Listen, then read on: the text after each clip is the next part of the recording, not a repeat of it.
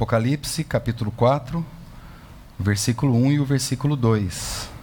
Depois destas coisas, olhei, e eis que estava uma porta aberta no céu, e a primeira voz, que como voz de trombeta ouvira falar comigo, disse: Sobe aqui, e te mostrarei as coisas que depois destas devem acontecer. E logo fui arrebatado em espírito, e eis um trono estava posto no céu, e um assentado no trono. Versículo 8 e versículo 9. E os quatro animais tinham cada um, respectivamente, seis asas. E ao redor e por dentro estavam cheios de olhos, e não descansam, nem de dia, nem de noite, dizendo: Santo, Santo, Santo é o Senhor Deus, o Todo-Poderoso, que era, que é e que há de vir. E os quatro animais davam glória e honra e ações de graça ao que estava assentado sobre o trono, ao que vive para todo sempre. E os vinte e quatro anciãos prostravam-se diante do que estava assentado sobre o trono e adoravam ao que vive para todo sempre e lançavam as suas coroas diante do trono. Capítulo 5, versículo 6. E olhei, e eis que estava no meio do trono e dos quatro animais viventes, e entre esses anciãos, um cordeiro, como havendo sido morto. Versículo 12 que com grande voz diziam: Digno é o cordeiro que foi morto, de receber o poder, riquezas, sabedoria, força, honra e glória e ações de graças.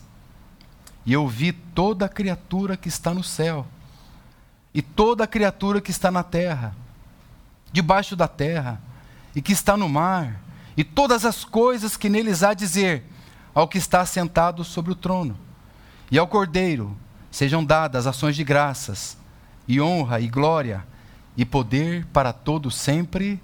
Amém. Irmãos, e veja mais, capítulo 1, versículo 10 mesmo, João fala: Eu fui arrebatado em espírito. Está vendo? Deus está procurando os adoradores que adorem em espírito. São esses. E aí ele passa a falar, então. Tivemos a oportunidade, há um tempo, de mostrar quando Cristo se apresenta essas sete cartas, as sete igrejas, capítulo 2 e 3. E, é muito lindo que Jesus ele, ele passa a dizer, é, é, isso diz aquele que, capítulo 2, né? Falando a Éfeso, depois Esmirna, Pérgamo, Tiatira, Sardes, Filadélfia, Laodiceia. Então ele passa a se apresentar a cada uma delas. E você vê que, como ele se apresenta? Para Éfeso ele diz que ele é, ele é aquele que anda no meio dos sete castiçais. Depois para Esmirna, ele diz que ele é o primeiro e o último. E depois para Pérgamo, ele diz que ele tem uma espada afiada de dois gumes. Para Tiatira, ele vai dizer: Eu sou o filho de Deus, eu tenho os olhos como chama de fogo. E ele vai se apresentando. Ele diz para Sardes: Este é o que tem os sete Espíritos de Deus, né? que é o Espírito Santo. Depois para Filadélfia, isto diz aquele que é santo, aquele que é verdadeiro, aquele que tem a chave de Davi. Depois para Laodiceia, eu sou a fiel testemunha, testemunha verdadeira, o princípio da criação de Deus. Mas agora, no capítulo 4, depois dessas coisas, ele se apresenta como um cordeiro. Ele se mostra, a visão de João ali é um cordeiro como tendo sido morto, como nós acabamos de ler. E João ainda vê, amados, ainda aqui no versículo 1, uma porta aberta no céu. Essa porta está aberta. Há um caminho, há uma passagem, porque ele derramou o sangue dele e o sangue dele é fiel para abrir um novo e vivo caminho. Essa porta está aberta.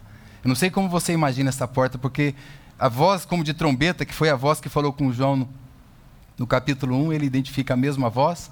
Ele diz assim: sobe aqui.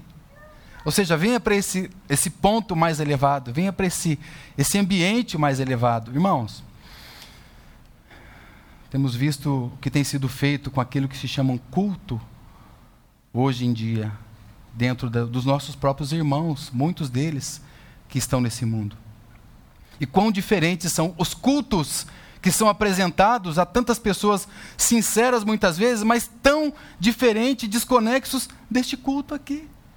Aqui está o culto, o culto que está acontecendo hoje, agora, lá na eternidade. E é lindo também que no versículo 13 aqui do capítulo 5, ele diz que ele está ouvindo toda criatura. Olha isso. Ah, lá no céu, ele está ouvindo você cantando aqui. Lá do céu se ouve a voz das suas orações. Lá do céu ouve os seus gemidos, está escrito. E ouvi toda criatura que está no céu, debaixo da terra e que está no mar, dizer ao que está sentado no trono e ao Cordeiro seja a honra, a glória, o poder, a soberania, a força, pelos séculos dos séculos. Amém. Ele ouve a nossa voz. Ele quer ouvir a voz da sua igreja, ele quer ouvir a voz da sua noiva. imediatamente, diz, ele vê um trono e o entronizado. Ele vê, João vê a habitação de Deus. João vê a casa de Deus em espírito. Foi arrebatado em espírito. Ele vê então esse trono do Cordeiro. Ele vê esse culto, como eu disse, ele vê esses seres se prostrando, ele vê adoração incansável, de dia e de noite, diante do Cordeiro. Eu não sei como foi a sua semana, mas eu pude conversar com alguns irmãos. Sim, durante a semana a gente vê quantas lutas tem, tem assaltado o povo de Deus. Quantas circunstâncias tem nos pego tantas vezes. Nesse momento nós precisamos nos lembrar que diante do trono de Deus há alguém que reina, governa soberanamente porque o, o trono fala exatamente disso. O trono fala que são os céus que governam ter, a terra. São os céus. É o trono de Deus e a partir do trono de Deus que tudo é governado. A tua vida deve ser governada pelo trono de Deus. É de lá, é desse lugar que a honra, que a autoridade. Esse trono, irmãos, é o verdadeiro centro do universo, onde Deus está. Não está aqui na terra. Não está aqui onde nós estamos, aqui com os nossos pés. Está lá no céu. Lá está o trono de Deus. E é lá que de tudo vem. É de lá que tudo parte. E é de lá também que, mesmo apesar das nossas lutas terríveis aqui, há um sumo sacerdote que está intercedendo por nós, pelas nossas fraquezas. Há um trono no céu. Note, irmãos, não são dois tronos. A gente sabe que Cristo está à destra de Deus intercedendo pelos seus. Mas essa palavra destra, a palavra direita, é, significa um lugar de honra. Não quer dizer que é um trono de Deus e o trono de Cristo ao lado. Não quer dizer isso. Fazendo um parênteses bem rápido aqui. Quando o Apocalipse fala da marca que será implantada na sua mão direita, a gente fica todo preocupado. Né? Será uma tatuagem? Será que eu devo então arrancar o meu braço para não ter marca nenhuma? Né? Não, irmãos. É que essa marca, a marca do anticristo, é tudo aquilo que vai tomar as suas emoções. A marca dele é aquilo que vai tomar você, o seu tempo. A marca dele é aquilo que vai tomar o teu coração. A marca do anticristo é que vai tomar o teu caráter. E aqui nós temos a marca de Cristo. Porque Cristo está no lugar de preeminência, no trono das, da majestade nas alturas. Como um cordeiro que morreu venceu ressuscitou. Lá está o Cordeiro de Deus. Lá está. E a partir do trono que parte toda a soberania de Deus. Desde o trono de Deus. Se você também ver aqui, irmãos, até aproveitando esse tema, e estava lendo essa semana, né, compartilhei até com a irmã, que o mundo jamais viu, o mundo jamais viu tamanho número de pessoas com depressão, não é? Jamais viu, na atualidade como hoje. Agora, aqui diante desse trono, quero citar isso para vocês. O versículo 6 diz que diante do trono há um como o mar de vidro. O que, que isso quer dizer? Porque nós estamos acostumados a ver o mar bravio. E o mar fala realmente, a, a, a, a simbologia do mar na palavra de Deus é, são as agitações aquelas coisas que tomam as nossas emoções. Diante do trono, sabe aquele mar calmo? Aquele mar sereno, aquele mar tranquilo? como um mar de vidro, semelhante ao cristal, diz a palavra de Deus. Isaías nos dá uma luz a respeito disso. Ele diz que não é o povo de Deus, mas são os ímpios. São os ímpios que são como o mar bravo. São os ímpios que não se podem aquietar. São os ímpios cujas águas lançam de si lama e lodo. Então, esse mar de vidro aqui está em contraste justamente com todas essas agitações do mundo. Mas agora aqui nós temos um povo que está diante do trono de Deus, diante daquele que foi imolado, diante daquele que é vencedor. E tem algo mais aqui que você pode ver. Tem um arco celeste também aqui no versículo 3. E isso fala da beleza, da riqueza, da abundância de luz. Na realidade, nós sabemos que o símbolo do arco-íris é a graça e a misericórdia de Deus. Porque foi um pacto que Deus fez com o seu povo, que não mais destruiria o seu povo. Você sabe disso. Então, essa foi a promessa de Deus, que não haveria mais destruição. E depois disso, nós vemos no capítulo 5, no versículo 5, aliás, relâmpagos, trovões e vozes. Eu creio que imediatamente você deve se perguntar, mas escuta, arco-íris antes dos relâmpagos, trovões e vozes? Como pode isso? O arco-íris vem depois, não é? Relâmpagos, trovões, chuvas e depois vem o arco-íris. Aqui está invertida a ordem. Qual é o problema? Não há nenhum problema. É que a graça e a misericórdia sempre vai vir antes do juízo. A graça e a misericórdia sempre virá antes do juízo. É isso que significa esses trovões. É isso que significa esses relâmpagos. A, a, a ira de Deus, o juízo de Deus. Vem o arco-íris porque Cristo ele é a luz do mundo. E ele veio, a sua primeira vinda veio para nos mostrar a graça e a verdade. Mas depois, porque esse trono, além de ser um trono de poder e autoridade, também será um trono de julgamento.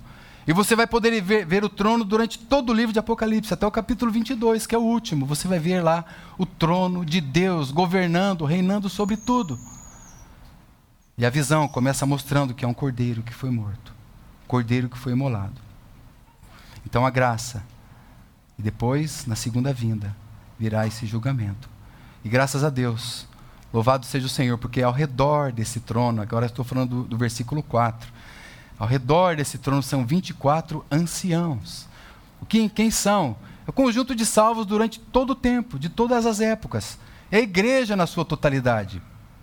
Nós sabemos disso porque eles têm essas vestes brancas. E a Bíblia nos diz que esses são os que lavaram, branquearam as suas vestes pelo sangue do Cordeiro, do Cordeiro de Deus. Essa é a vida daquele que está aqui nessa manhã, amados. Essa é a nossa vida, lavado pelo sangue do Cordeiro a despeito daquilo que nós fizemos. Deus jamais criou nenhuma expectativa com relação a nós, irmãos. Se ele tivesse criado expectativa, ele teria se frustrado. Mas ele enviou o seu filho, como diz Pedro, desde a fundação do mundo, como um cordeiro imolado, para pagar o preço dos nossos pecados. E é isso que nós estamos fazendo aqui. Então, se você não tem essa convicção do coração, e por que você não a pega agora mesmo? Por que você não a tem agora mesmo? Então eles estão com essas vestes brancas, com coroas de ouro. Louvado seja o nome do Senhor. Não são os nossos méritos, são os méritos do Senhor. Mas eles pegam essas coroas e colocam diante do cordeiro. Aquele que vestiu um dia uma coroa de espinhos, deu a eles uma coroa de ouro. Redimidos, lavados pelo sangue do cordeiro. Irmãos, eu preciso ainda colocar mais um ponto aqui. Eu sei que o tempo é breve, mas olha isso, irmãos. Entre, penetre nesse ambiente um pouco mais. Vá um pouco além da, da, da nossa própria limitação. Vai um pouco além. Ele diz que há quatro seres viventes também aqui no versículo 6. Quem são esses seres viventes? Eu li para vocês que eles estão cantando aqui, dando glórias a Deus, dando graças ao Senhor. Então você tem um leão, um bezerro, você tem um homem e você tem uma águia. Nós sabemos que você consegue conjugar isso muito bem com os quatro evangelhos, que apresenta a vida e a obra do Senhor Jesus. É maravilhoso isso, porque o leão apresenta Cristo como rei. Marcos nos apresenta Cristo como servo, o papel do boi. O Lucas nos apresenta o Senhor como um homem. E João nos apresenta Cristo como Deus. Então nós pegamos a genealogia, por exemplo, nós vemos que a genealogia, de Mateus vai até Davi. Vem desde Davi, aliás. De Marcos não tem genealogia, porque ele apresenta Jesus como um servo. Poucos estariam interessados na genealogia de um servo. Mas ele é rei. E ele também é um homem. E como homem, a sua genealogia vai até Adão. E depois, em, em João, que nos apresenta ele como uma águia, no princípio era o Verbo, e o Verbo era Deus. Ou seja, Cristo na eternidade. E João, que teve essa visão, e muitos afirmam com bastante contundência que o Evangelho de João foi escrito depois de Apocalipse, faz muito sentido em muitas coisas, mas uma delas, porque ele diz assim: vimos a glória de Deus. E vimos a sua glória, a glória como da unigênito do Pai. Então, esses são, essas são as configurações que nós fazemos muito preciosas. Mas, irmãos, em resumo, esse leão representa a força. Ou seja, esses seres nos representam também. Porque representa a força. O Senhor é a nossa força. E tantos textos que você pode colocar aí. Subirão com asas como águia, correrão e não se fatigarão. Porque a nossa vida é no Espírito. Bezerro fala de um sacrifício. Rogo-vos, pois, irmãos, que vocês se apresentem como um sacrifício vivo, santo, agradável a Deus. Este é o vosso culto racional. Isso nos fala do homem, porque o homem é sinal da inteligência. O homem é o sinal da, do discernimento espiritual. Que apresenteis o vosso culto racional. E a águia fala que agora você salvo em Cristo, você tem uma visão espiritual. E você tem agora né, o animal mais longevo que existe, né, das aves, é, é essa águia. Então agora ela sai para voar altaneiramente. Essa é a vida do salvo em Cristo Jesus. E eles dão aquele que está assentado, esses animais, esses seres viventes, honra, glória, ações de graças. Né, eles têm seis olhos, versículo 8. Não descansam ininterruptamente. E eles cantam: Santo, Santo, Santo é o Senhor Deus Todo-Poderoso. Irmão Marcos, você, você lembra aquele cântico? Santo, Santo, Santo é o Senhor, Santo.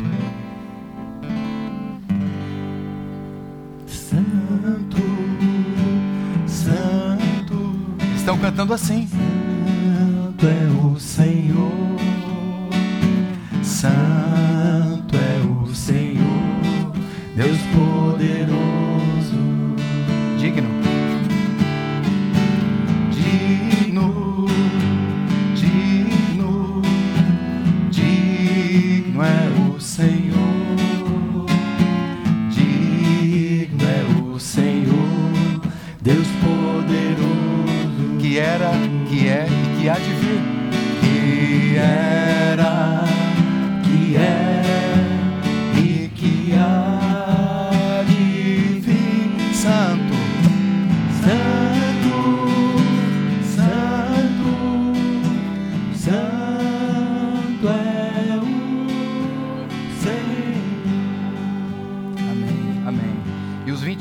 Anciãos, versículo 10, eles se prostravam, eles adoravam ao que vive para todo sempre.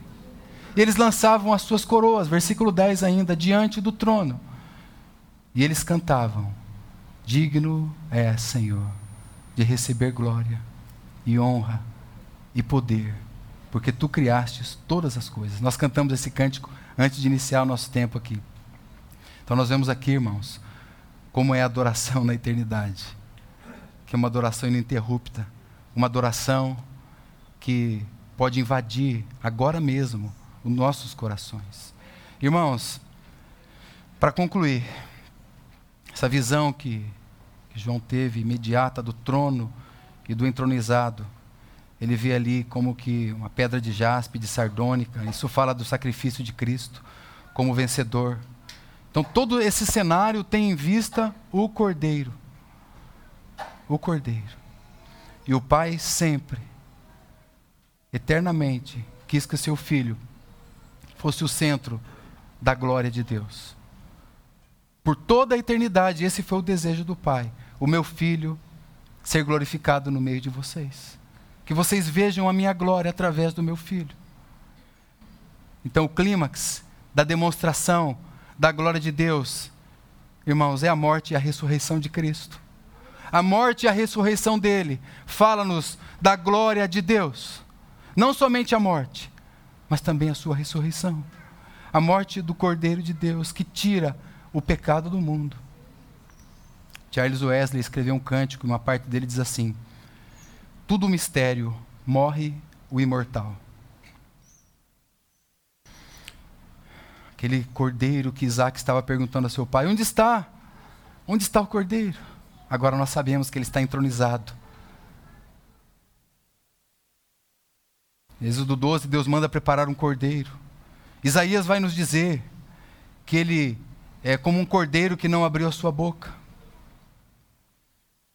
1 Pedro diz que é esse cordeiro que foi imolado desde a fundação do mundo.